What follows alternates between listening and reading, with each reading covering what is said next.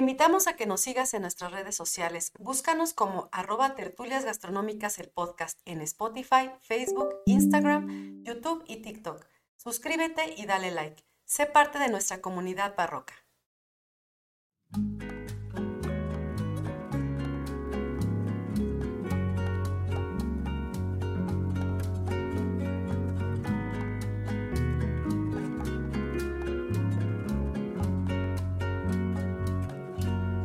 Hola a todos, bienvenidos a Tertulias Gastronómicas, un podcast donde platicamos de gastronomía, su entorno, significado, rituales, evolución y uno que otro chisme. Yo soy Bridiana Pantoja. Y yo soy Ingrid Millán. Y juntas, nos, echaremos una tertulia gastronómica. ¿Cómo estás, amiga? Bien, ¿y tú? Bien, ya por fin. esta semana? Ay, mira, ni me preguntes eso. O sea, de, de, mi diario vivir, todo bien. Trabajo, ya sabes que. ya sé, en fin, sí. Este, pero no, fíjate que em, estoy, estoy contenta porque ya el clima ya está, ya hace friecito. Ya ¿no? Bueno, sí, ya. Ya, y ya empieza como que a entrar el frente Más frío.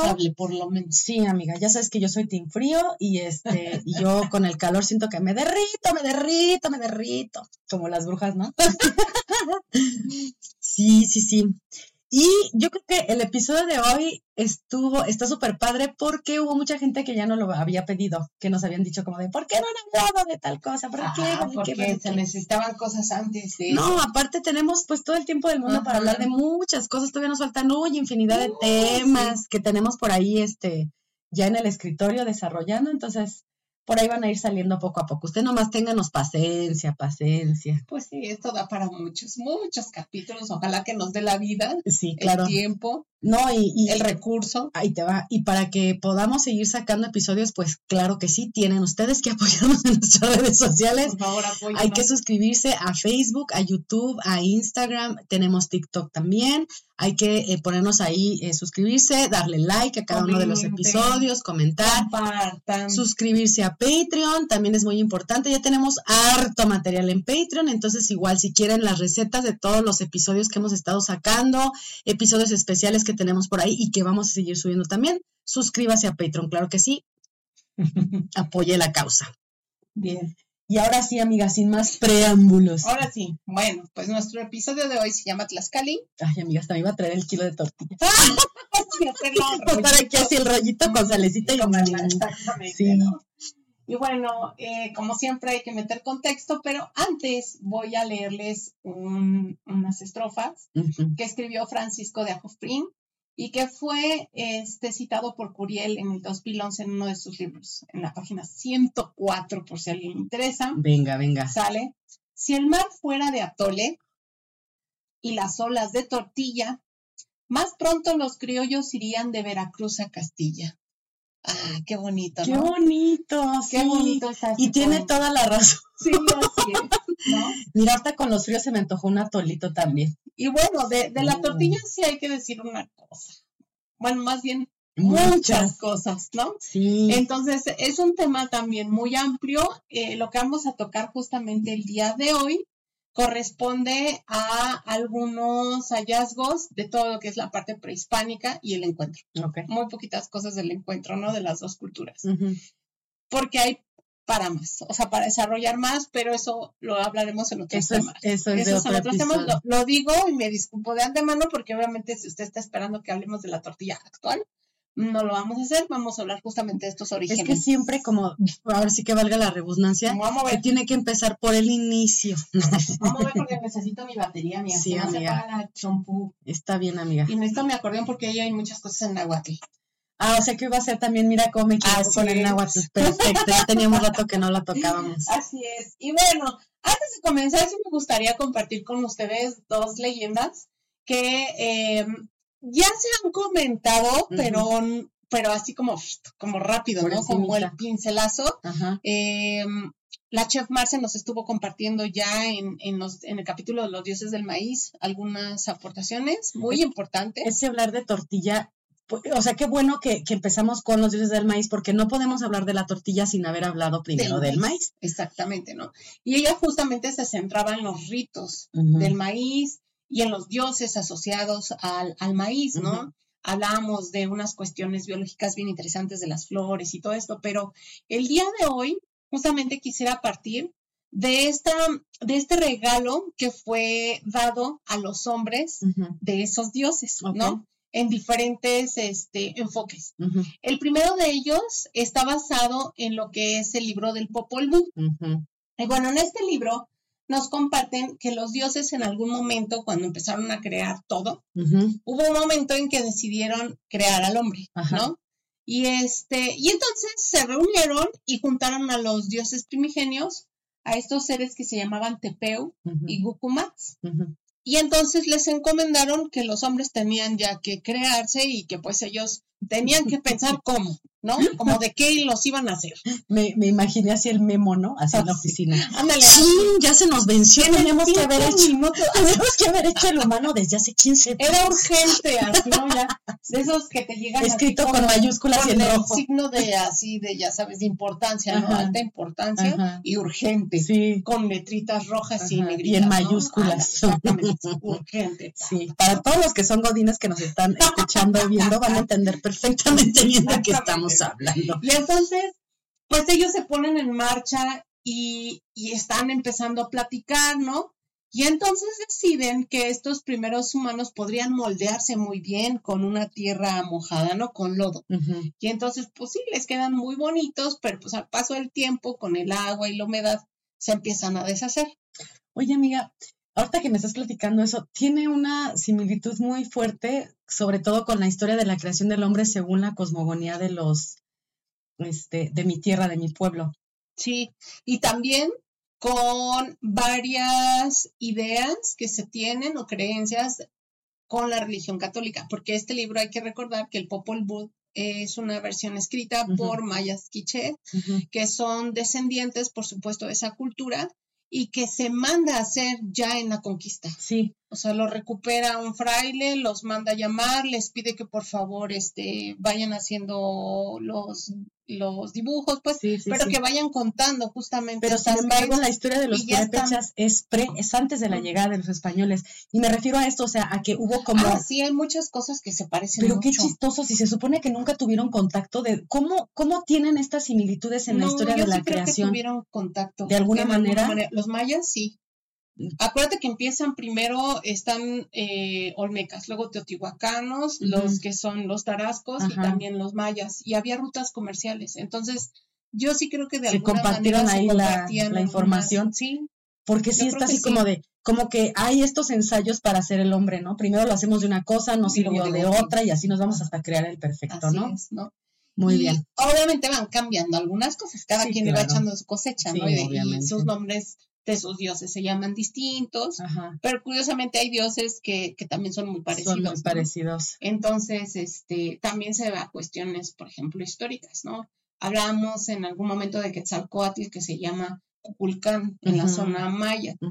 Y, hasta allá se fue, por allá anduvo. Cuando, lo corren, ¿no? Cuando se va cuando se autoexilia después de lo que sucede en, Tula. Y allá les cayó, ¿no? Ya les llegué. Este, bueno, aquí regresando, porque de ahí podríamos hablar mil cosas. Sí, nos podríamos ir más todavía. Pero eso va a ser tema de otro episodio, ¿no? Cuando hablemos ya del Octli, del pulque y del maguey y todo eso, ¿no?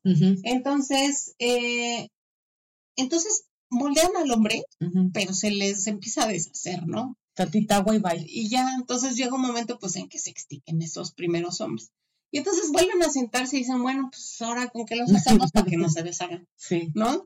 Y entonces deciden como esculpir al hombre eh, de madera. Ajá. Y ya entonces crearon unos hombres muy bellos, pero tiesos, exactamente. que no tenían ni corazón ni espíritu. Y eso no, eso les hace eh, sentirse mal a los dioses porque son como ignorados. Y al no tener corazón ni espíritu, pues no creen en ellos, pero también maltratan a los animales, maltratan a las plantas. Yo creo que algo también se parece ahora, amiga, no sé qué nos está pasando. Nos estamos, haciendo, de, madera. Y este, y pues llega un momento en que los dioses pues también se vuelven a dicen, no, no, hay que cortar con ellos, ¿no? Ah, pero para esto ya se vean súper poblado, ya ven poblado varias partes de la tierra antigua. Y entonces los dioses eh, deciden mandar una una especie como de lluvia de resina oscura. Ok. Y luego empiezan a morirse, ¿no? Y luego un diluvio. Que esto coincide justamente con, la, cuestión de las escrituras, ¿no? Y bueno, se dice que casi se extinguen, casi, o sea, en su totalidad, pero que los pocos que, que lograron sobrevivir se convirtieron en monos. Te iba a decir, sobrevivieron porque estaban encima de un arca. y no más porque no es acá en México, sino es Arcatl. y los mayas quichés lo que dicen es que por eso la similitud de los monos con nosotros, porque es como una especie de recordatorio de que alguna vez fueron también hombres, pero los convirtieron en hombres, ¿no? Y bueno, finalmente son mitos y leyendas lo que hemos platicado, ¿no? Sí. Y bueno, entonces, pues, como, como el, em, ya sucedió esto, pues están otra vez así como, ¿y ahora qué hacemos, no? La tercera es la vencida. sí, queremos hombres, y entonces los dioses, el, el, corazón del cielo y todos se reúnen de nuevo, y les vuelven a decir a, estos em, dioses que van a, que son como los creadores, les dicen, no, pues sí, tienes que crear nuevamente el hombre, pero esta vez por ponle corazón, ¿no? entonces, ellos deciden justamente hacerlo de masa, pero ahí les va, para poder hacerlo de masa, de maíz, por supuesto, eh, hay unos animales que les van a enseñar el camino. Ok. ¿Sale? Estos animales son Jack y Tiu, Cuel y Yo. Cuatro, son cuatro. Son cuatro. Jack. Ahí les va. Ese nombre es Están en maya. Ah, es que estos nombres son en maya. Son palabras mayas que significan gato montés, coyote, cotorra y cuervo. O sea, son los cuatro animales míticos que habitan justamente en esos momentos ya en la tierra, que moran en la tierra, y los cuatro se reúnen y les dicen a los dioses, nosotros podemos este, llevarlos a un lugar que es una especie como de paraíso, en donde existe justamente algo con lo que se puede hacer el hombre. ¿No? Y, entonces se supone que ese lugar mítico se llama Paxil y ahí había mazorcas amarillas y había mazorcas blancas. Entonces eh, se encaminan para ese lugar y pues sí descubren que es una especie como de paraíso. Y en este lugar no solamente encuentran eh, los maíces, ahorita voy a hablar de qué otros productos se encuentran, pero con esos dos eh, hacen la masa, la mezclan y con eso moldean al hombre, el cuerpo, los brazos, incluso dicen que de alguna manera comienza a, segregarse la sangre a través de, ese propio maíz. Y entonces no solo eso, los dejan habitar eh, estos primeros hombres en este lugar, porque al ser considerado un paraíso, que, contiene otros alimentos también muy importantes dentro de su cultura, entre ellos estaba el cacao, por mm, ejemplo, estaban estas mazorcas y estaban, por ejemplo, diversos tipos de anonas, que son este grupo que abarca, por ejemplo, la guanábana, la este, chirimoya, las piñas, todas se les llaman anonas. Y también este, nanches, zapotes y miel. De hecho, acuérdense que con los mayas hay un dios de la miel. Y entonces, esto es lo que nos cuenta justamente el Popol Vuh una, una parte, ¿no? Porque es un libro. si tienen oportunidad, lo pueden encontrar en cualquier librería, ¿eh? De hecho, hasta las que son de libros usados, hoy uh, en cualquier lado lo encuentran. Y sí, es un libro de cajón que debe como de estudiarse con calma. Y pues muy bonito, ¿no? Porque también finalmente forma parte de nuestras creencias del origen, ¿no?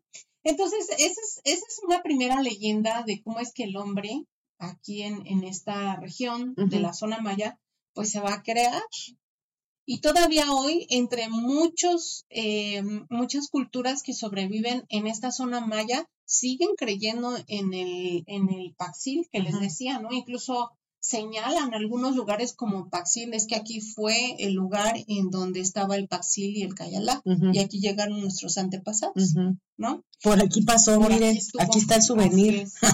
Y bueno, ahora vamos a hablar con respecto a la versión de los nahuas, ¿sale? En esta, en esta parte céntrica de lo que es la República Mexicana. Y aquí comparto una fracción, porque la leyenda es muy grande, ¿sale? De los cinco soles, porque pues obviamente hay cinco ciclos que se van a cubrir con cinco diferentes deidades o soles que van a ir naciendo pero bueno, en una de esas épocas, esta versión la tomé de revista Arqueología Mexicana, en distintos, distintas revistas, que son varios números de donde se saca la información. Y bueno, aquí cuenta que cuando se quiso hacer al hombre, lo que, lo que se hacen es también como una reunión de dioses, ¿no? Y ellos, este, pues dicen, pues hay que hacer al hombre, ¿no? Y aún no, a Quetzalcoatl se le ocurre que ese hombre podría, esos hombres podrían renacerse a partir de huesos de hombres que habitaron en, en otras épocas o presantiguos. Ajá. Pero esos huesos ya no existen en la tierra. Ah, y entonces, Los ¿cómo tiene que recuperar Ajá. en el inframundo. Ah, y va a ir por ellos. Y ¿no? entonces él se ofrece para ir por ellos, y irselos a pedir a Micantecutli, que es el, el dios del inframundo. Qué pues- rebuscado, ¿eh? Este, tan Ay, que era súper crearlos. bonito, está súper bonito. Sí, pero Toda ahorita la dice ya leyenda, que- pero bueno, Que le gustaba lucirse al hombre. Así de yo todas las puedo. Así es. Y bueno, entonces llega al Mictlán y ahí es este visto por, obviamente, por Micatecutli y dice, bueno, pues Tokio aquí hasta aquí, ¿Qué ¿no? onda? Y entonces le dice, pues vengo por los huesos de los humanos, ¿no? Ajá. Regálame un par, unos de una mujer y otros de, De hombre. Sí, de los antiguos que Siempre tienes ahí resguardados. ¿eh? Para esto la leyenda como que, como que refiere que había un- unos huesos que eran como parte del tesoro de Micantecutli. Y yo me Mm. imagino que al ser vestigios de otras civilizaciones pasadas, pues como que los resguardaban, Mm, ¿no? Los tenía en su, en su salón de la fama. Ándale, ándale, así como ahora las armas y todo eso. Sí, y antes no le dijo, ¿y cuánto me vas a dar? Los videojuegos, así, ajá, aquí los huesos, ¿no? Ajá. Y entonces, este, le dice, pues bien, tómalos, ¿no? Pero en realidad mue, lo que hace mi Cantecutli es como, primero como le dice, sí, tómalos, pero no lo deja tan fácil llevárselos. Ajá. Le va a estar haciendo distintos tipos como de juegos o de trampas Ajá. para que caiga este Quetzalcoatl y no pueda llevárselos. Eso es típico de los dioses del inframundo. Como, como no tienen nada que hacer, se están aburriendo, les cae Oye, alguien pero mí aquí viene mi también esta leyenda yo la asocio mucho también a la, a la griega, ¿no? A la Sí. a cómo baja eh, Este- el- es Zeus, ¿no? Me creo. ¿O quién fue el que bajó con Hades a No, rescatar pero una- Zeus no era, porque ya ves que Sí, Zeus no es es hermano Zeus. de Hades. ¿Cómo se llama? No recuerdo, pero ya lo buscaremos No es. Hércules, ¿no, verdad? Dentro de sus, este... No me acuerdo. Bueno, lo ¿sabes que va buscamos. Y rescata justamente. A ver, ahorita lo voy a buscar. algo, Sí, tú síguele, ajá. ¿no? A una mujer que se robó y que finalmente se convierte en su esposa, ¿no? Ah, sí, sí, sí. pero este, no me acuerdo exactamente quién fue, pero bueno, eso, y, y, me, y como que me refiere, ¿no? Como que me fui. Perse, Perse, otro dios se baja al inframundo, ¿no? Perséfone es la que se lleva a Hades, ¿no? Sí, Perséfone, ajá. Y otra Pero- te digo quién lo rescata, sí, sí, sí. No, pero la rescata y la regresan porque ella quiere quedarse como una buena esposa ya casada, pues con su marido. Pero, pero, pero, pero la persona que fue no sabía que ella ya se quería quedar. Es. Bueno, entonces, continúo. Resulta que este, cuando está en el inframundo, pues pasa varias pruebas y entre esas pruebas, para no hacerse las larga, porque sí está largo la, la leyenda, en una de esas, eh, el, el Catecutli empieza a decirle a varios dioses que lo ayuden a que Quetzalcóatl no se lleve los huesos. También se entiende en un inicio como que no todos le creen, pero al final él empieza a decir, no, no, sí, se está llevando los huesos, ayúdenme, y empiezan como entre todos a cavar un pozo donde cae, eh, donde cae justamente Quetzalcóatl, Ujú.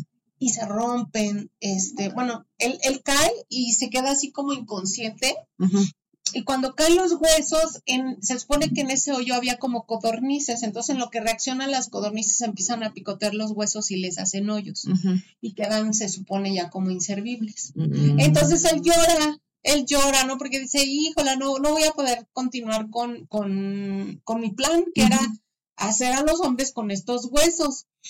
Pero aparece su nahual y le dice, no, pues ya ni modo, ¿no? Pues ya sigue llorando, ya no se va a poder hacer nada, pero dice, no, no, de todas maneras me los voy a llevar. Entonces vuelve a recoger los huesos y escapa del Mictlán. Y llega a un lugar mítico que es muy importante para la cosmogonía también mesoamericana que se llama Tamua- Tamuanchan. Ajá. ¿Sale? Fue, este, paréntesis, fue Hermes a buscar a Perséfone. Y dice que le dijo que solamente regresaría si no probaba ningún fruto del tártaro.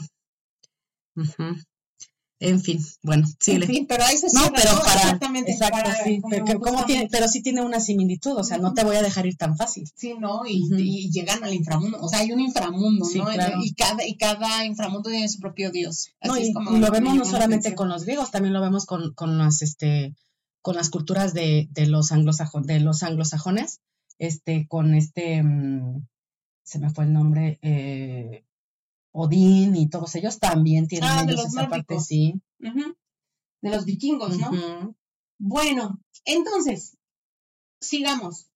Resulta que entonces Quetzalcóatl se escapa a Tamuanchan. Tamuanchan es un lugar mítico en donde se cree que ahí nacieron los dioses y los hombres. Entonces era como el hogar. Suena a pueblo por allá de Oaxaca. Como el corazón de todo, ¿no? La- donde la magia sucede, donde me imagino que es como donde está el corazón de todo, el espíritu de todo. Entonces, él va ahí y ahí viven algunos dioses. Y entonces, pues él llega justo con los que estuvo armando este, este alboroto de, de querer que ya creara a los hombres, ¿no? Y entonces, eh, Quetzalcóatl llega con los huesos, pero pues llega bien triste porque los Ya huesos no están todos picados. Ajá. Y entonces Cihuacóhuatl le dice, no te preocupes, vamos a moler todos los huesos, ¿no? Y los Ujú. muele, se pone a molerlos y los coloca en un recipiente de jade. Y entonces ahí es lo que nos platicó Marcia, ahí es donde empezó justamente la plática de Marcia, que nos dijo que él, él hacía sacrificios justamente para sus hombres, ¿no? Para el hombre. Y entre ellos él, obviamente, eh, como para hacer penitencia, lo que hace es sacar sangre de su pene. Y con eso bañar ese polvo de ¿Y los ¿Por qué huesos. el pene? Pues porque es una manera de hacer una penitencia, de sacrificar algo. Acuérdense que el sacrificio se podía hacer con este sangre Sí. y también con las vidas de las personas. Pero la sangre la, la puedes sacar de cualquier parte. ¿Por qué Ah, de pues ahí? Porque ahí es lo más importante, me imagino, amiga, es la virilidad, es todo, ¿no? La Mm, fertilidad, sí. todo. Y es un dios aparte. Pero eso es, eso es digno de, de, de analizarse este, antropológicamente hablando porque tiene Por muchas capas. ¿no? Era muy común eso de los dedos, ¿no? En los castigos estuve viendo, ahorita vamos a platicar de eso. Ok. pero déjenme terminar para continuar justamente, ¿no? Entonces, fíjense, eh, muele los huesos, Quetzalcóatl se perfora, se hace varios piquetes en el pene, saca de ahí sangre, se mezcla, se hace una masa y con esto, ¡fum! Ya. Se crean, los crean los hombres. Y así, ahí para esto, todos los demás dioses hacen penitencia. O sea, todos, este, de alguna u otra forma, am, también sacrifican algo, ofrecen algo para que el hombre vuelva a renacer Ok. y entonces el hombre ya nace, ¿no? Y entonces el problema pues viene después, ¿no? Porque ya está el hombre ahí, ya están los ¿Y hombres, qué ¿no? hacemos con ellos? dice ella, ¿y ahora cómo los alimentamos? Ajá. Porque no son dioses, ¿no? No. ¿Y ahora qué hacemos con ellos exactamente? Ajá. ¿Cómo los vamos a alimentar? Y entonces otra vez se pone a pensar que Tzalcoatl, y entonces no, pues hay que buscar con qué los Qué mala alimentamos. gestión, porque eso lo tuvieron que haber pensado desde Ándale, antes. exactamente. Ajá. Y bueno, entonces todos los dioses están así como que empezando a buscar alimentos, ¿no? A ver qué se les ocurre para, para alimentar al hombre. Y que Tzalcoatl en eso ve una hormiga, una hormiga roja, que trae en su lomito un granito de, de De maíz, maíz, ajá. ¿no? Y entonces le dice, ¿tú qué traes ahí, no? Y dice, no, pues traigo maíz. Y le dice, ¿de dónde lo sacaste? Ajá. ¿No? Y le dice, no te voy a decir. Me van a No, robar no, sí, comida. tienes que decirme es que se supone que el lugar de donde ella lo estaba sacando era la montaña de los mantenimientos. Era una montaña sagrada cuya posesión la había hecho, o, o digamos que en esta leyenda también se deja ver que Tlaloc era el dueño de ese lugar y lo que hacía era rellenar dentro de la montaña con, Con sus tesoros. Ah, Y estos tesoros tenían que ver con la fertilidad de la tierra. claro, sí. ¿no? Entonces, ahí guardaba semillas y otros productos, llámese alimenticios, Sí, ¿no? Era su alacena, era su, era su baúl del tesoro. Ajá. Y entonces estaba guardado dentro de la montaña para que nadie lo robara. Y la trincha hormiga rata, este, Y, ahí lo saca. él- ella a través de una grieta entró Ajá. y de ahí va sacando granito a granito. ¿no? Mira la operación hormiga ahora sí. hormiga. Y cuenta que en esa montaña, Tlaloc deja a los tlaloques, digamos, como a sus discípulos y ayudantes, Sí, sí, cuidando, ¿no? Pero de vez en cuando ellos también, pues se van, tienen tareas que hacer, ¿no? y entonces la amiga le está diciendo que no y que no, y que Tzalcoatl en una de esas, pues yo creo que ya le hace manita de puerco, Dime. y le dice, bueno, está bien, te voy a llevar, hasta te voy a mostrar el camino de donde saqué el maíz, ¿no? Ajá. Y ahí va. Y entonces llegan a la montaña y le dice, ¿pero dónde? Y le dice, ah, es que es por aquí, me Ajá. tengo que meter por ahí. Y entonces él se transforma en hormiga negra y la sigue.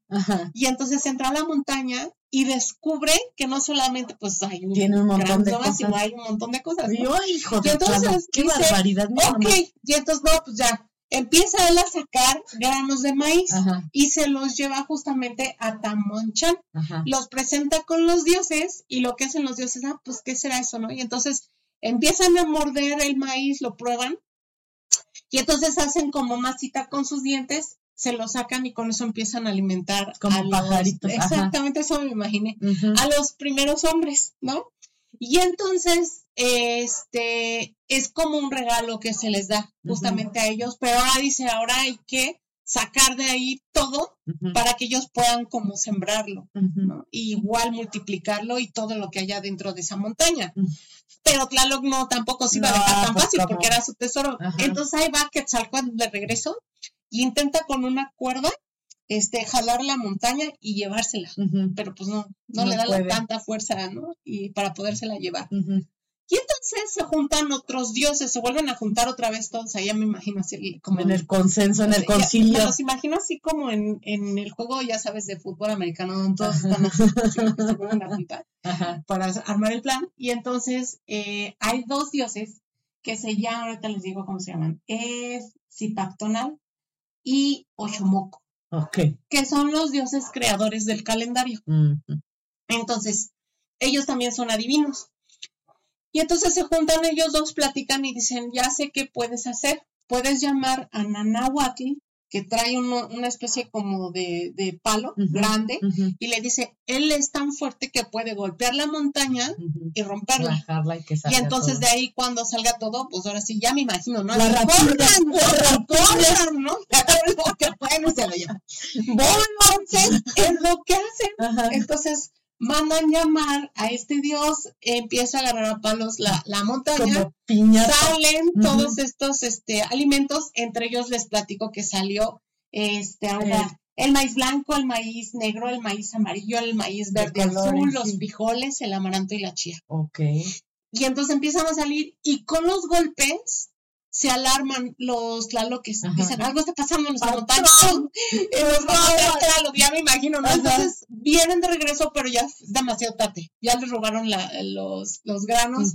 Y bueno, obviamente la leyenda, pues, continúa. Hay muchas otras cosas que contar. Pero se supone que en este acto Quetzalcoatl regala a los hombres también estas semillas para que el hombre pueda alimentarse, ¿no? Y aparte es súper nutritivo. Y, múltiple, ¿no? Porque el que te den el maíz no solamente de un color, sino que los dioses te den todos los colores posibles. Qué cosa tan hermosa, ¿no? En, Qué bonita tema de, los mitos y leyendas. Y bueno, ahora sí, el producto prodigio derivado de la mixtamalización del maíz para nosotros, como este primer paso, es la tortilla, ¿no? Una vez que se hace masa, lo primero que nosotros podemos hacer como cultura mexicana, teniendo ya el fuego y el comal, o sea, el tecuil prendido, el comal puesto ya caliente y teniendo el metate ya con nuestro producto, que es esa masa, lo primero que se te ocurre es poner una tortilla, ya se me antojó. ¿No? Sí. Y entonces, este disco, este, que tú colocas sobre el, sobre el calor, tiene un derecho y un revés, ¿no? Porque es algo también súper interesante.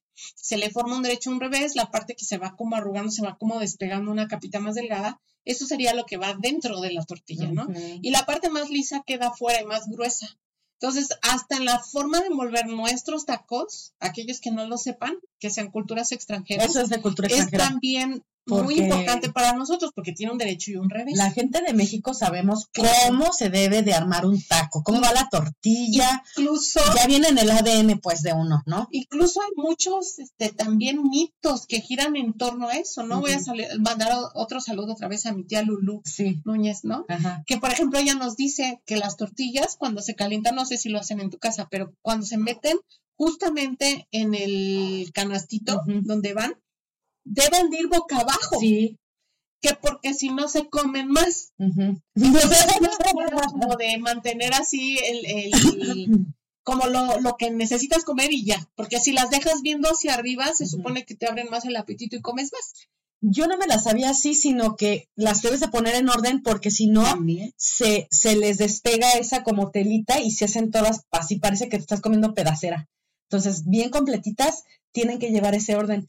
Y también hasta cuando las guardas para, para refrigerarlas. Las tienes que este, despegar. y ponerlas todas boca abajo. Y pones normalmente una boca arriba y las demás y las demás boca abajo, sí. Exactamente. Tenemos todas unas cuestiones bien interesantes, ¿no? En, en, torno a esta a, la tortilla. manipulación de la tortilla. Y también, por ejemplo, otra es que en estos cestos eh, normalmente las últimas tortillas no se tocan. Cuando tú estás calentando las tortillas y las pones justamente en estos cestos, la gente lo que hace es abre el tortillero, levantan las tortillas y agarran en medio, hacia abajo. No agarran las de hasta arriba, ¿no? No, porque están más calientitas. Las Exacto, porque las de arriba van a hacer que el calor se mantenga.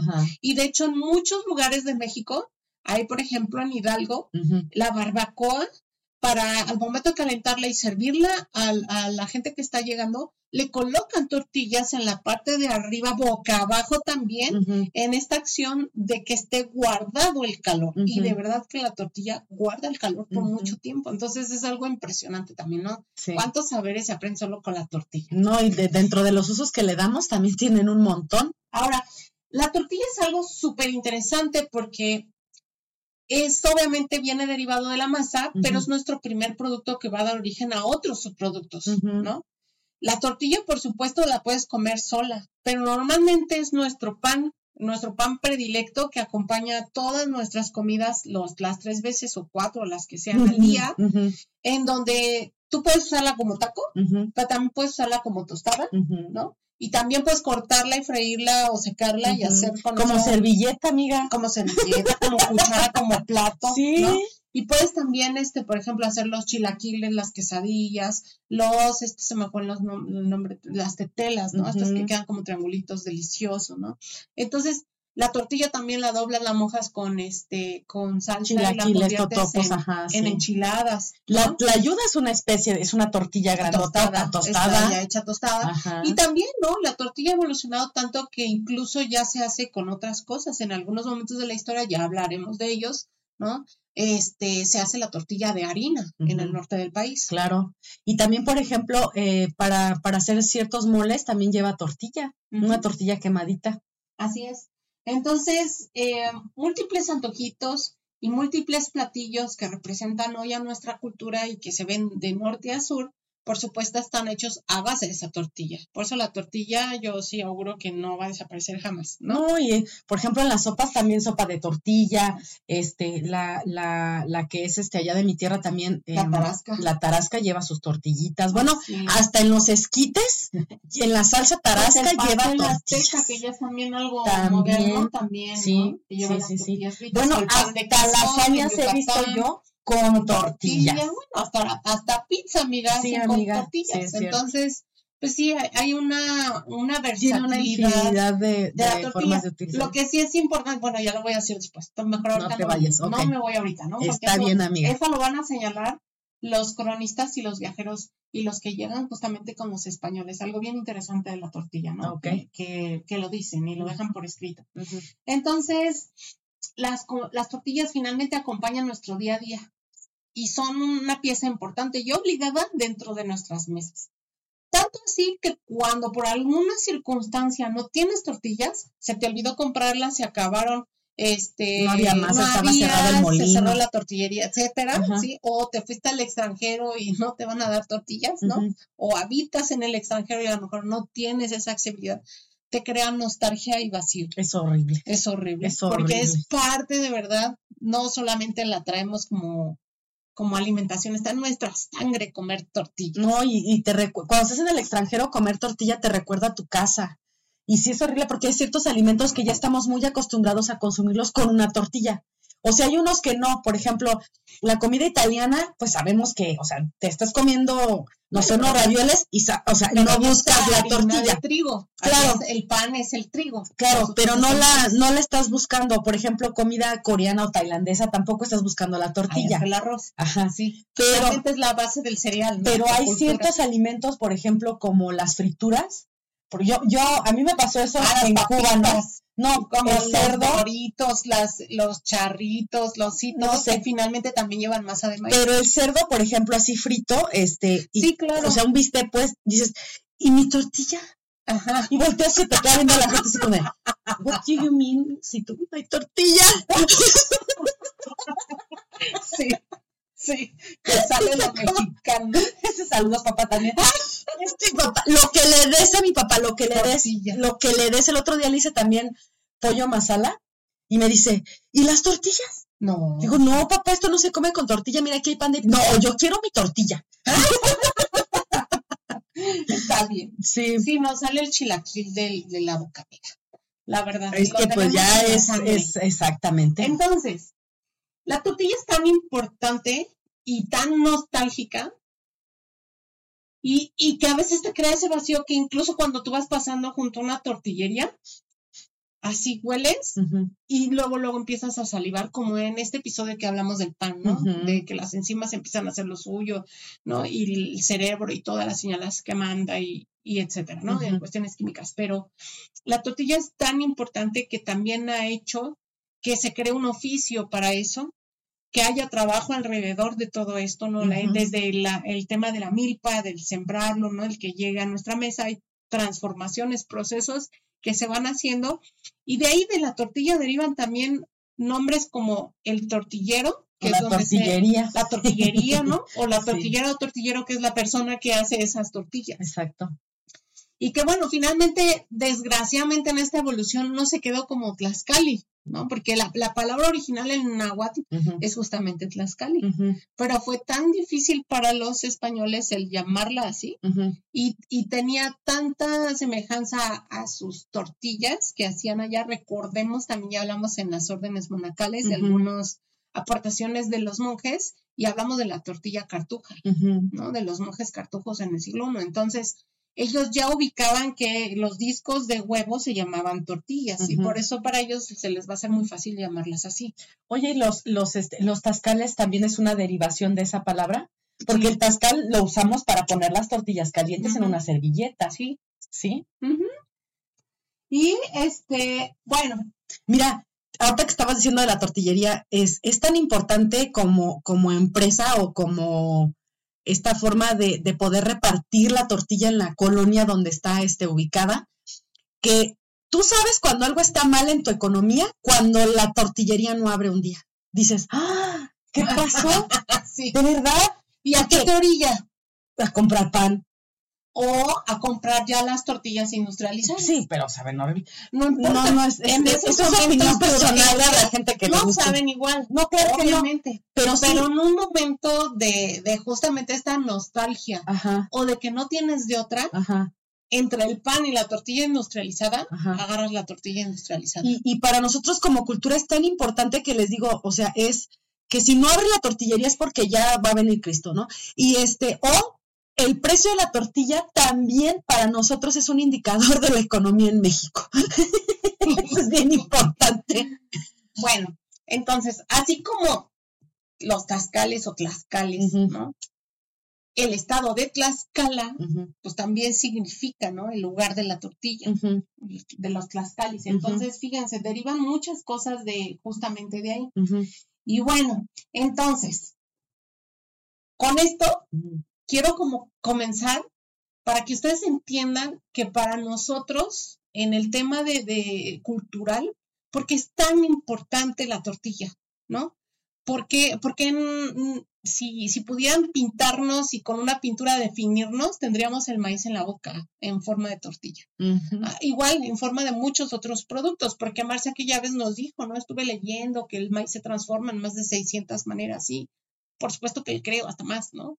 Entonces. no solo en alimentación, también en otras en bebidas, ¿no? Y en muchas cosas. Entonces, finalmente es un regalo que nos ha eh, sido dado. Ella nos habló de que el maíz es una planta tótem en la que justamente hasta tiene sus propias deidades, que no vamos a, repetir esa parte, pero que finalmente nos ubica como la tortilla es igual a mexicano. ¿no? Aparte el maíz, es México, igual que los nopales, Mesoamérica. son como de estas plantas que se dan en donde sea. O sea, como que son muy nobles, nobles y, y, y se adaptan muy fácil al, al, ecosistema donde están, este, donde las pongas, ¿no? Yo he visto pues maíz. Simple. Pero no, se no platicábamos el otro día que hasta en no sé dónde hay. Nada, es que el este maíz sí necesita del cuidado del hombre. No, sí, si claro. no lo cuida, no, no, pero sí, pero sí se puede dar, o sea, si tú le das ese, ese, hay, hay plantas que sabemos que por más que las cuides, por ejemplo, que platicábamos de las cerezas, ¿no? que por más que las cuides, las riegues, nomás no te dan las cerezas. En cambio, el maíz sí. Y platicábamos que tienes una, este, una amiga que está, mm, ¿en dónde me dijiste? Allá en el, muy al norte, este, que ella tenía plantado maíz allá donde estaba. Ah, mi amiga Carla, claro, que también conocí en el, hasta allá diplomado. Puede estar plantado maíz. Fotos. ¿Dónde está? En Canadá. Fíjense nada. En Montreal. En Montreal, maíz. Busca hasta dónde. ¿Sí? Dice que hasta la banqueta casi. Pero qué bonito. Y fíjate que nos, nos contaba Carla, ¿no? Saludos, Carla. Nos contaba que ya después de que pudo, este, esta vez que sí le dieron sus maíces, que los dejó oreándose afuera y se los come una ardilla. Ay, qué triste. No una ardilla, ¿no, Carla? Ay, compártelos. Pero tanto esfuerzo para nada. Oye, es como el perro que me robó mi, que me robó ah, mi, ¿cómo se llama? en la Sierra Gorda. dos veces, amiga. dos veces en dos diferentes viajes la misma perra se llevó mi choreta para que te para rapidito así nada más, este, eh, descubrimos aquí en Querétaro hay un pueblo muy bonito que se llama El Doctor, que si ustedes tienen oportunidad de visitarlo, vengan porque es una cosa preciosa, está enclavado en medio de las montañas, este, medio difícil de llegar. Y entonces nos llevamos cosas para hacer ahí en las cabañas, de comer y todo, ¿no? Entonces, yo me llevé pan para hacer choripán. Y pues ya, mira, hasta se me vuelve a hacer agua a la boca de acordarme de lo rico que estaba, así, miren. Así de no lo estaba yo tostando, ajá. Me volteé un minuto y, uno de los perritos callejeros que había ahí, Sam, se, me la roba. Pero así yo ya, ya, nada más, ¿a qué me volteé? No me acuerdo, nada más a qué, por una servilleta, creo, y se la llevó. Y nada más vimos cómo se lo llevó así. Pero miren, hasta los bigotes se relamió de lo rico que estaba. No, no, estábamos llorando de la risa. Sí. Y luego mi amiga volvió a ir ya en otro viaje. Y, y igual dije, no me voy a quedar con las ganas, me llevo otra vez para hacerme mi choripán. Con la misma piedra. Me volví a, no, ahora se subió a la mesa, porque dije, ahora voy a estar aquí en la mesa para que nadie me lo lleve. y se subió a la mesa y me volvió a volar mi choripa. La misma perrita. Dije, bueno, pues ya ni O sea, le diste de comer, por lo menos. Exactamente. Sí, pobrecita. entonces regresemos, paréntesis cultural. Y bueno, sí, un saludo a Carla Guzmán. Ojalá Que, que, este próximo año te den muchos maíces, ¿no? Y no se los coman las ardillas. Sí, mándanos fotitos. Y bueno, hoy este, comenzamos justamente a platicarles ahora porque esta fue la idea, ¿no? La leyenda. Ahora les empezar a platicar lo que los cronistas empezaron justamente a dejar por escrito acerca de la tortilla. Y voy a compartir lo que Fray Bernardino de Sagún nos escribe de las vendedoras de tortillas. ¿Sale? Lo voy a leer tal cual. La que vende solamente tortillas, vende tortillas de muchas maneras y otras tortillas que tienen dentro ají molido o carne y las que son untadas con ají, o sea, con chile y hechas eh, pella entre las manos y las que están untadas con chilmol. Pella entre las manos o sea, que las están exactamente ¿no? Porque obviamente antes no había maquinita. No, claro que no, no, no, no, no. Y las tortillas de huevos y las de masa mezcladas con miel, que son como guantes y tortillas cocidas debajo del rescoldo y otras de muchas maneras de tortillas. Entonces, fíjense, ¿no? Nos hablan que no solamente había un tipo de no, ya había muchas. Todas de maíz, ¿no? Pero con mezclas bien interesantes. A lo mejor hasta gorditas, ¿no? Me imagino con eso que está diciendo ahí, a lo mejor está hablando de gorditas rellenas. Sí, en, en un libro también leí que, eh, ahorita recuerdo, creo que es el elogio del dulce. No, no es en el elogio del dulce. Ahorita recuerdo en qué libro y si no se los pongo, se los comparto por ahí, eh, que justamente cuando algunas poblaciones tenían carestía de maíz en la época prehispánica, sustituían con mezquite en esta región mm. del Valle del Mezquital y de lo que es el semidesierto de, de Querétaro, acá en el Bajío, sustituían con esos frijolitos de mezquite molidos para completar las masas y con eso hacían tamales y tortillas o gorditas o lo que estuvieran haciendo. Habrá que hacer el experimento. Sí, se siguen haciendo en muchos lugares, sí, ah, por supuesto. No es algo Pues es que ya sabes que a uno no se le cierra nunca nada.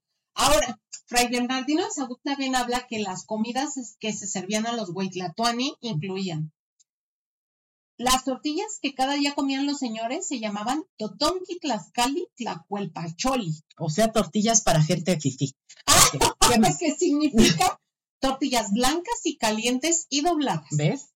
Compuestas en un chiquihuitl. El chiquihuitl es el canastito del que hablamos, o chiquihuitl, ¿sale? Y cubiertas con un paño blanco. Luego, otras tortillas comían también cada día que se llamaban huitlascali, que quiere decir tortillas grandes. De ahí viene también el huitlatuani, ¿no? O el gobernante grande. Sí. Y estas son muy blancas y muy delgadas, y anchas y muy blandas. Comían también otras tortillas que llamaban cuautlacuali, que son muy blancas y gruesas y grandes y ásperas. Otra manera de tortillas comían que eran blancas y otras algo pardillas, de muy buen comer que llamaban tlaxcapacholi. También comían unos panecillos no redondos, sino largos que llaman tlaxcalmimili. Son rollizos y blancos y de largo de un palmo, o sea, de toda la mano, o un poquito menos. De otra manera de tortillas comían que llamaban tlacepuali y las cali, que eran ajualdradas eran de hojaldradas. Ah, ok. Yo me imagino como que varias. Como, ajá, ajá. Este, para que como en capitas. capitas, exactamente, que eran de delicado comer. Mm. Y incluso en los mismos, este, en el mismo libro, en la parte de los, de los creencias populares, se decía que si la tortilla cuando se ponía en el comal se doblaba, o sea, después de tortearse, cuando tú la ponías en el comal caliente, se llegaba a doblar, significaba que alguien te iba a caer en tu casa. Ok. Si tu esposo estaba en tu casa, te iba a caer una visita de sorpresa sin previo aviso, Ajá. ¿no?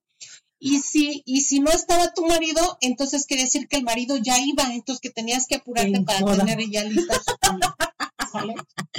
y sí es muy común que al menos una tortilla se te doble, ¿no? Cuando la, bueno, cuando no tienes tanta experiencia, porque hay señoras que las echan así de, de volada, pero uno que de repente, ay, ay, como que de repente te da el miedito, si se te pueden doblar o romper o pues. De hecho, en México todavía pueden encontrar en muchos lugares lugares en pueblitos y en ciudades, porque en Pachuca también hay, por ejemplo, allá con mi suegra, eh, lugares, tortillerías donde las venden todavía a mano.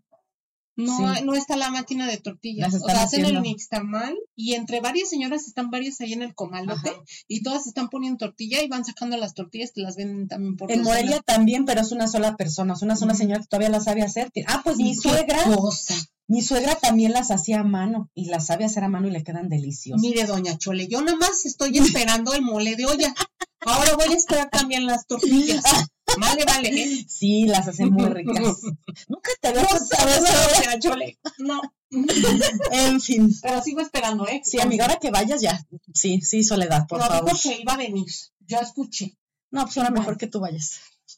Ahora voy a hablar también de un códice súper bonito. Bueno, yo lo amé, lo amé. Todos los códices están Todos los códices, sí, pero este códice, sí, todos están hermosos, ¿eh? no hay uno más que otro. No, pero tienes preferencia, pues, por la historia. Primero, antes de, hablarles del códice que es el códice mendochino o el códice Mendoza, les voy a platicar que es un códice para que todos sepan, ¿no? Sobre todo los que son extranjeros.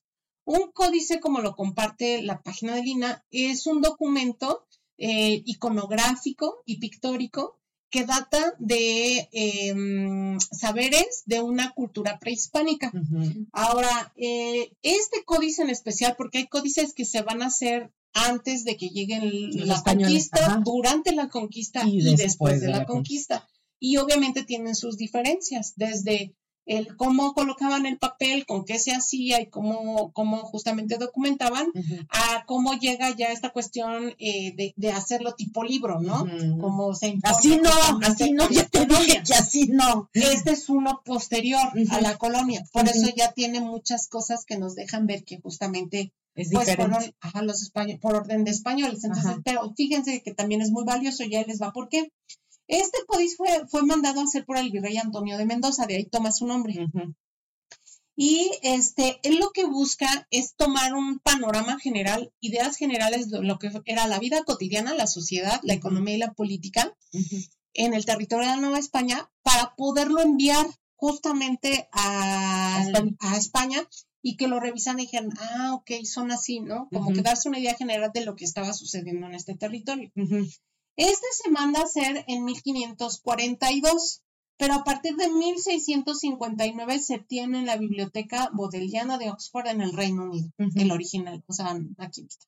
No, amiga, pues no, hemos platicado un montón de veces que también en el Escorial tienen un montón de cosas que son de aquí. Ni en Italia. Oye, amiga, y eso, eso, según entiendo, este, es la razón por la cual la, la Iglesia Católica Apostólica Romana este, decide que a los, a los indígenas mm, se les va a respetar este tema como de, de, no, de no matarlos a todos, o sea, de no hacer este barrido como lo hicieron este, en algunas partes los, los ingleses en la parte norte, este, porque decían, decidieron ellos en un concilio que los indígenas sí tenían alma, a diferencia ah, de los negros.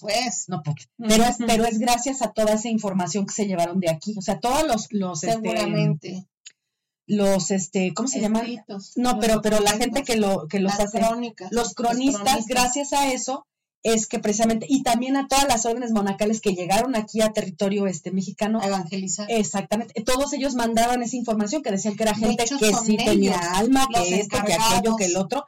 Y entonces eso sensibiliza de alguna manera y dicen, ah, bueno, pues como ellos sí tienen alma, Nomás hay que pasarlos a la religión. De hecho, les convenía. Y. Más porque eran mano de obra. y porque tenía una este, crisis muy fuerte la iglesia. Lo que necesitaba era número de, de, creyentes. No, y eran fuerza laboral. convenía aceptarlos. Y pues eso no... estaba justamente ya apareciendo el protestantismo, protestantismo, y otras corrientes. Sí, claro. Y entonces urgía de verdad. Pero qué más católicos. porque a la, a la raza negra este, no les pasó eso. Ellos sí no tenían alma y se merecían todo lo que les podía pasar. Pues han sido Qué mala onda, porque nada más era por el este, tema del color de la piel, pues o sea, era como buscar Siempre lo hemos dicho, ¿no? Hasta en cuestión de, También nosotros aquí de las gracias en los mismos alimentos por sus colores, ¿no? Lo vemos hasta hoy, hoy en día lo vemos reflejado ese racismo hasta en nuestras mascotas o en los animales de la calle. En las tortillas. Los que, los que en todos lados, ¿no? No, hasta que estamos hablando de eso. que corren con menos suerte de ser adoptados son los de perritos y gatos o de que los maten son los negros, ¿no? Porque también tienen ese estigma, por ejemplo, el gato negro con la bruja. Tienen el estigma de. Exactamente, donde están negritos y no debiera ser así. Pues no. Pero bueno, ese es tema de otra historia. Sí, claro. regresemos, ¿sale? Y entonces, este códice es sumamente importante porque al haber sido escrito posterior a la colonia, lo que hace justamente, este, por orden del rey, un fraile agarra a varios escribanos que eran justamente indígenas y les dice, bueno, pues necesito que me vuelvan a hacer sus, sus gráficos así, sus pictóricos, sus este, dibujitos, iconografía, pero que me vayan poniendo o me vayan diciendo qué, significa, cada uno? y lo van poniendo justamente ahí encima. Entonces, es, es muy importante porque gracias a eso hoy se pueden comparar exactamente muchas cosas de los anteriores. Eso es muy importante por eso. Dentro de este, de lo, del rescate y de la difusión que ha hecho el Instituto Nacional de Antropología e Historia, que hay que aplaudirlo, es este, crear justamente sitios en Internet gratuitos en los que tú puedes entrar y revisar por fortuna ya estos, estos digitalizados. digitalizados y muy bien digitalizados. Qué bueno, ¿eh? Porque en una de esas, este, otro temblorcito o algo y se desaparecen, olvídate. Sí, que ojalá que no, pero qué padre, porque no importa en dónde te encuentres, accedes a la información, no importa. Y, y sí, finalmente ese documento donde esté, pues sí tiene que resguardarse a cierta temperatura, con cierta ventilación, Humedad, con la luz, etcétera, para que ya no se degrade. Entonces, lo mejor es tener este tipo de cosas públicas y bien digitalizadas para que tú les des el enfoque que quieras darle. No, que para que toda la gente, toda la, toda la comunidad pueda meterse y conocerlos. Eso es importante, que todos tengamos esa información a la mano. Bueno, en este códice, ahora sí ya vamos a hablar del códice. Ajá. Existen varios fajos o varias láminas a partir de las 58 en donde nos, nos narra pictóricamente y también con, como yo les decía, no solo los glifos, sino también a manera de palabras e incluso de frases y en otras partes de las hojas, incluso ya redactado con oraciones y todo, lo que quieren decir esos pictogramas, ¿no? O esos, no sé si esté bien dicho, ahí me disculpo, ¿no? Eh, esos dibujos. Y entonces, en esta, en este fago está, yo me enamoré porque son imágenes de, de un padre con hijo o hijos y de una madre con hija, ¿no? Desde que tienen eh, una corta, desde que son niñitos que ya caminan, ¿no? Y entonces, este, ahí se le va educando al niño con diferentes oficios y encomiendas, pero también se le coloca la edad que tiene y tú puedes ver a través del dibujito pues cómo se visten, ¿no? Su estatura, cómo se peinan, el color de su piel, ¿no? Este, y, varios glifos que denotan otras cosas bien interesantes que ahorita les voy a ir diciendo. Entonces, la, la primera lámina comienza justamente con un padre con un niño de tres años. Ok. Y entonces, a un lado del niño viene una figurita de media tortilla. Es una cosa así que dices, wow, ¿no? Y entonces te está definiendo que el padre pues lo está educando y que él tiene derecho durante el día a comer media tortilla. Ok. ¿Sale? Como parte de su alimentación, aparte de otras cosas. Pero la tortilla, por eso les digo que es de verdad nuestro corazón. Es como el inicio, ¿no? De este, de cuando les empiezas a dar eh, sólidos a los niños, igual ellos con la tortilla. Sí, exacto. Pero fíjate que algo que llama mucho mi, mi atención es que hoy está muy bien definido en esta cuestión del, del crecimiento, de la alimentación con, con, lo que es el, Instituto Nacional de Nutrición, los nutriólogos, ¿no?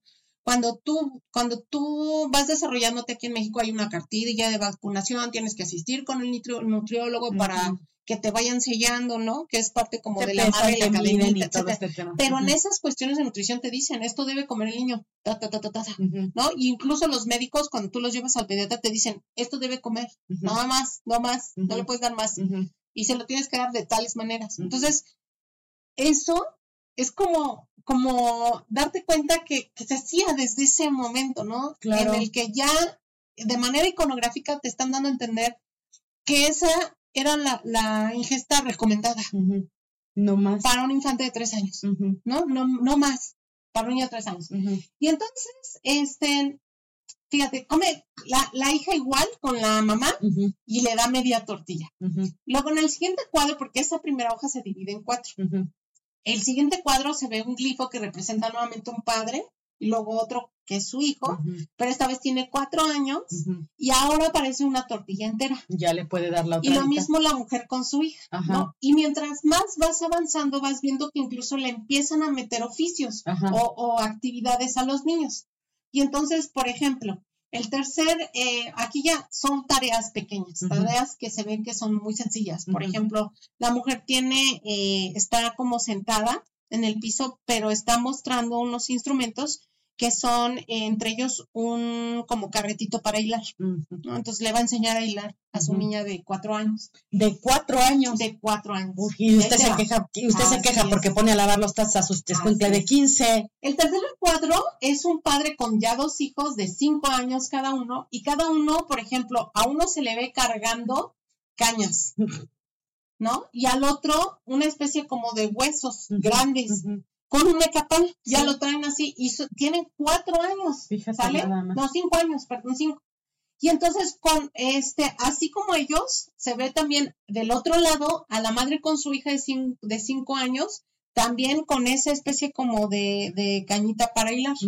Y junto a ellos, una tortilla. Entonces también nos está diciendo que a esa edad todavía se sigue consumiendo una, tortilla, al día. ¿Sale? En el último recuadro se ven a dos muchachos con su padre también en cuclillas. Esta vez este, se ven como, como comiendo y este, una tortilla y media a cada uno. Ahí se les muestra, ¿no? Una tortilla y media. Y lo mismo la madre con su hija. Tortilla y media. Y entonces te van señalando que por año, ¿cuánto es la cantidad media tortilla cada año. para comer? Y bueno, por escrito al otro lado, ahí ya están las leyendas donde justamente te comparten que los padres educaban a sus hijos desde pequeños, realizando quehaceres cotidianos, y que, por ejemplo, a los siete años los varones ya iban a pescar, ya se les daba justamente una especie como de red para pescar en la orillita. Para tal fin se les entregaban esas redes y a las mujeres, por ejemplo, ya sabían hilar, ya sabían hacer los carretes y se ve que en todo momento están siendo aconsejadas, porque incluso hay un glifo de la palabra. Una vírgula. una vírgula de la palabra, exactamente. Y entonces, este, a cada uno una tortilla y media. A los ocho y nueve años se comparten ahora castigos más que mm. actividades, porque es la edad rebelde, ¿no? Claro. Y entonces aquí, lo, eh, se ve que ellos están como aconsejando a los hijos, pero también como amenazándolos. Y entonces a los hijos desobedientes, el padre les está enseñando que los va a picar con agujas de maguey. Ok. Y pone ahí varios, ¿eh? Voy a anotar. Que los va a amarrar de las extremidades y, y, por ejemplo... No haga eso porque le va a caer el día. A las mujeres, a las mujeres se les permitía picarles las manos. Entonces la mujer le está señalando que le va a picar las manos. Oye, que hubiera estado ahí la chancla, ¿no? el glifo de la chancla. exacto. Y incluso a los hombres les estaban permitidos la espalda, el cuerpo o incluso estarlos en las púas del maguey. Ajá desnudos, para que también les diera vergüenza. ¿Sabes? A eso todos tenían derecho de tortilla y media. A los 10 años se les podía pegar a palos si las, si las agujas de maguey ya no hacían, su, función. Y se menciona incluso otros castigos, no sé cuáles. ¿sale? Tenían derecho a tortilla y media. A los 11, si hacen algo mal, los pueden castigar con, es esta pero fenomenal, ¿eh? Las imágenes. al niño así encima de una fogata en donde están quemando chiles. Y se les ven a los niños lágrimas. Igual a las niñas. Igual ahí está la mamá. y es el castigo. Es el castigo, ¿no? no, sí, repito lo del DIF, no lo vayas a les dice que sí es importante este tipo de castigos y, y, dicen que solo deben de comer tortilla y media, sí y solo sí. Ajá así, ¿no? Más. Para que no se hagan dragones y glotones, ah, así lo dice. cómo desde, desde entonces se cuidaba la dieta. A los 12 años, si se portaban mal, los hombres eran amarrados y debían recostarse, eso está muy cruel, desnudos sobre un piso húmedo o mojado, como especie de lorde, en parte, y tenerlo todo el día y que la gente lo viera, así para que le diera sí, vergüenza. público, sí. Y a las niñas las ponían a barrer su casa en la noche y la calle y otras tareas, ¿no? Les hacían que hacer así y no las dejaban dormir hasta que llegara la luz del día y ya las ponían a trabajar durante el día para que toda la noche no durmieran, Ajá. ¿no? Híjole. Y a partir de ahí ellos podían comer ya tortilla y media por comida, mm. ya por cada comida. O sea que si hablamos que son tres, ajá. Sí, tres, pues ya serían cuatro y medio. Así es. A los 14 años, este, no, perdón, a los 13 años los niños iban al monte a recolectar leña, carrizos y hierbas para la casa. Y las niñas ya se les ponía a moler nixtamal, después a hacer tortillas y otros guisos para sus padres. Y se ve todo así padrísimo, ¿no? en, los este, dibujitos. A partir de esta edad podían comer dos tortillas por comida. Mm. O sea, seis al día. Seis al día. A los 14 los niños iban eh, solitos ya en canoa a pescar y las niñas podían tejer en telar. Ya se les ve ahí tejiendo con su telar en el piso. Pues ya está casaderas, ¿no? Cada uno comía dos tortillas por comida. A partir de ahí ya no se colocan glifos de tortilla, o sea, siguen las actividades y los oficios y la educación y todo de cómo van creciendo. Incluso ya justamente en las láminas que siguen se ven las bodas de cómo atan sus nudos y todo, ¿no? De la ropa. Pero este es algo que me encantó. O sea, el poder ver de manera gráfica que la tortilla es algo tan importante eh, eh, como base de la alimentación desde ese entonces, que le hayan puesto un glifo. Sí, claro. Hermosísimo, no solo al grano de maíz. Y bueno, Crónicas de los Españoles comparten que sus primeros encuentros con la, eh, con la tortilla describen este proceso de nixtamalización, pero también describen que es algo que no puede faltar en las mesas, algo muy arraigado. Describen esta cuestión de que tiene su derecho y su revés. Y algo muy importante es que la tortilla se come caliente. Sí. Sí o sí. O sea, no hay otra. No. Porque si no, ya no, ya no está bueno. No, es que no.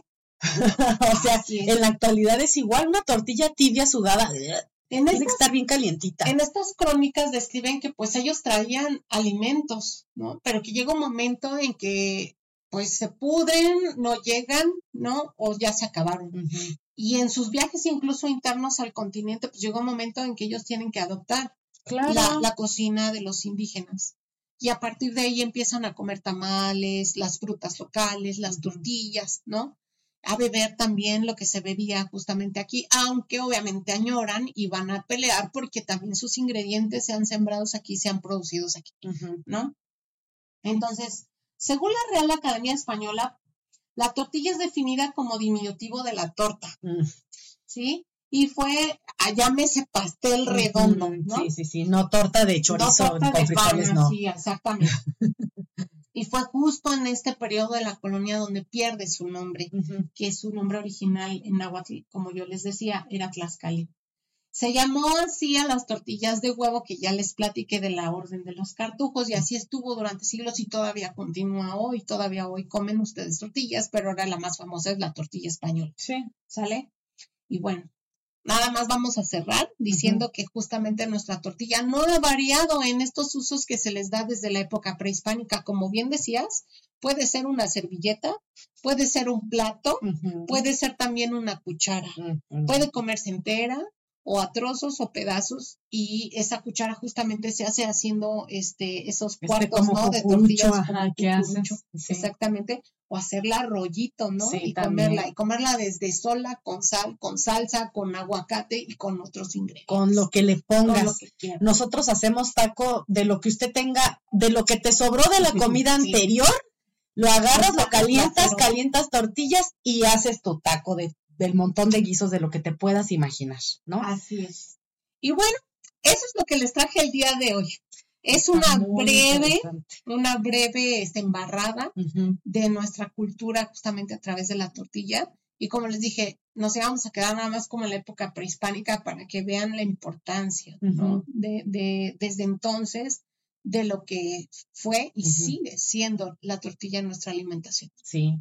Por ahí también este, tenemos pendiente, lo vamos a, hacer eh, en algunos episodios más adelante, pero así como ya hablamos de la tortilla, pues también vamos a hablar del taco. Ah, Entonces, eso pero más adelante. Primero hablar de la tortilla. Es que lo hemos dicho siempre, ¿no? Eh, tenemos que empezar con el contexto. No podemos hablar de una cosa si no hemos hablado de otra. Entonces, tenga usted paciencia, este, porque vamos a llegar, vamos a llegar allá. Porque hablamos de todo, ¿no? No más de una cosa y también para que usted pueda ver de repente una ayuda de lo que se le vaya antojando, ¿no? de, este mix que tenemos ahí dentro de los episodios. Y también que, por ejemplo, la máquina para hacer tortillas, las que tenemos en casa, esa también se puede eh, o la podemos meter dentro de lo que habíamos comentado en episodios pasados de este utensilios muy mexicanos, ¿no? Ya hablaremos y, en su y, y, todavía se ha como ido perdiendo un poco, pero todavía hasta hace algunas generaciones atrás todas las señoras tenían una, yo tengo la mía. Yo también tengo la mía. Este, pero pues porque aún nosotros, este. Y la mía fue heredada. No, la mía yo sí la compré. Mi mamá no me quiso dar la suya, gracias, madre. No, a mí me la dio mi tía este, Lupita, que en paz descanse, y la mamá de mi madrina Luchita, quien mando también otros saludos. Pero la tuya es de, es, este, es de, de, metal. ya? No, la mía es de madera. Fíjate. Pero sí quiero el por... Eh, no, pero aparte es, a mí me gusta más la de metal, como que deja las tortillas mejor, les da, este, las, las aplana mucho mejor. Y entonces, este, es que a, donde voy es a que este mm, ya lo platicamos en el episodio anterior donde hablamos de esos utensilios, ¿no? Este, que luego hay cada gente que no sabe usarlo. Ah, no, no, no, no, por favor, no hagas sandeces. Mejor ve a tertulias gastronómicas el podcast. Eso lo voy a, voy a poner un pedacito de ese video aquí. Patreon, Ajá hacemos justamente como una demostración de cómo se usa la máquina de tortillas. De cómo se usa la máquina. Sí, sí, sí, sí, sí, porque es que es una barbaridad. ¿eh? cómo esas, esas aberraciones, mira, yo lo vi, me daban ganas de meterme los dedos en los ojos así. No, pero, ni con ganas de verdad de, de decirle de cosas, señora, ¿eh? Qué falta de respeto. Sí, Qué falta de respeto. No, pero antes no le pasó un accidente, porque eso que estaba haciendo, este, se pudo hasta haber quemado horrible. pero ¿por qué, ¿por qué lo dejaron publicar eso? Pues porque una, era una página que era de ella, entonces tú sabes que cualquier gente puede subir cosas a internet y nadie les dice. Pero mire, pero sí tiene, tiene. Yo creo que sí vamos a hacer un reel de eso, amiga. Vamos a hacer esto de así, lo vamos a ah, nombrar. Le, voy a salir yo a decir. Vamos a hacer esa. Sí. Justamente. Sí, sí, un TikTok de eso, sí. Es más, hasta en inglés como la señora. I ah, no. put the tortilla maker in the, in the fire. español porque era argentina. Ah, sí, cierto. Ah, pues también lo podemos. Si era argentina. no lo puedo creer. Ay, sí, ya me acordé. Con razón dije, ¿Cómo es posible que si ellos saben un poquito más de... no, me da Yo lo podría creer de alguien mucho más, este, de más lejanas tierras, pero de un argentino. Bueno, pues también... de respeto. Pues también nosotros podemos hacer algo similar. No, yo sí respeto mucho la cultura, no importa la que sea. Yo sí respeto a mí más la culinaria. Sí, amiga, no vayamos a agarrar así el espagueti a tronarlo. bueno, entonces cerramos con eso. Ya no, este, ya con eso terminamos. Bien, entonces les agradecemos por conectarse con nosotros otra semana más. Ahí está el episodio de este, la tortilla, que es un, apenas la primera parte, por así decirlo, para todos aquellos que nos lo pidieron. Y recuerden suscribirse a nuestras redes sociales. Recuerden que tenemos TikTok, Instagram, Facebook. Eh, suscríbanse a Patreon, ranquenos, este, véanos también, más bien, escúchenos también por Spotify, Apple Podcast y por todas las plataformas donde. estrellitas donde, donde nos pueden encontrar. Exacto, y también nos pueden comentar, eh, igual quieren algún otro episodio de alguna otra cosa, este, pónganos ahí si les gustó, si no les gustó, si ustedes comen tortilla, eso también estaría interesante. ¿Cuántos kilos de tortilla se avientan a la semana, por ejemplo, en su casa? No más para que se den una idea de cuánto le echan. Y cuántos integrantes hay. Exactamente, así es. Si comen tortilla blanca, amarilla, azul, porque también, también hay, este, rojas. Exacto, qué tipos de tortillas tienen eh, ahí en la zona donde ustedes viven, etcétera. Y pues hay una tortilla hermosísima ahí en Guanajuato que no voy a no hablé No, porque es albahaca para otro este episodio. Exactamente, pero muy bien. Pues nos despedimos entonces, nos vemos la próxima semana. Adiós.